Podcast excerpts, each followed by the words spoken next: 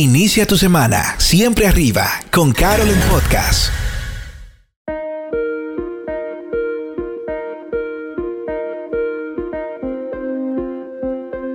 Hey amigos, les saludo en este nuevo inicio de semana y primeramente permítanme felicitar a todos los dominicanos que escuchan a Carol en Podcast, que así como yo estamos celebrando el 179 aniversario de la independencia de nuestra República Dominicana. En esta fecha específica, 27 de febrero, en nuestro país se celebra la acostumbrada rendición de cuentas donde el honorable presidente de la República expone delante de todos los funcionarios y del país los logros de su gestión en el año. Y como hemos estado hablando de mejora continua, quise hablarles sobre la importancia de la rendición de cuentas también para nosotros como seres humanos. Cuando escuchamos el término rendición de cuentas, rápidamente, quizá muchos de ustedes piensen, ay, voy a tener que contarle a alguien todo lo que estoy haciendo y darle la oportunidad a otra persona de que opine mis decisiones, etcétera, etcétera, etcétera. Pero la rendición de cuentas no es más que el momento en el cual te colocas delante de algún mentor o delante de alguna persona que consideres superior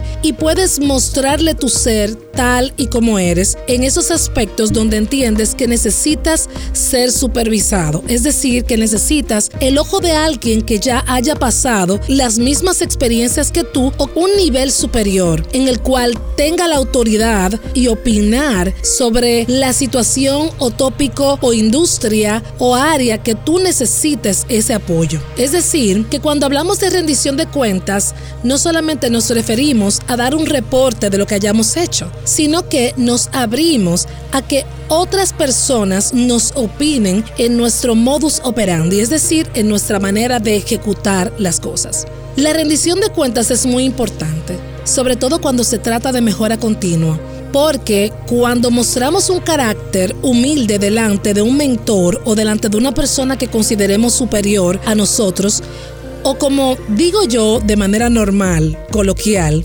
una persona que ya haya ganado las batallas que nosotros estamos enfrentando, estamos mostrando un espíritu enseñable, entendiendo de que no me lo sé todo y que necesito que otra persona opine sobre el área que aún yo no domino. Y eso es de gente valiente. Amigos, y es que el éxito no se logra solo.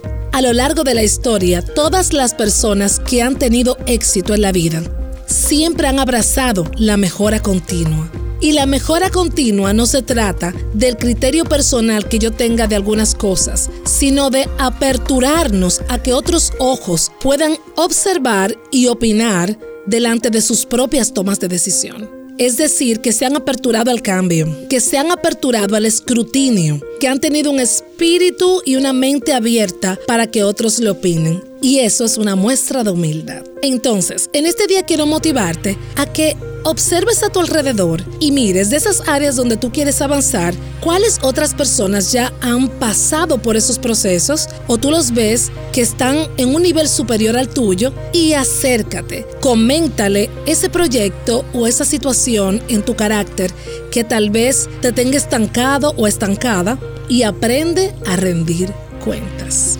Nos vemos el próximo lunes con todo el power.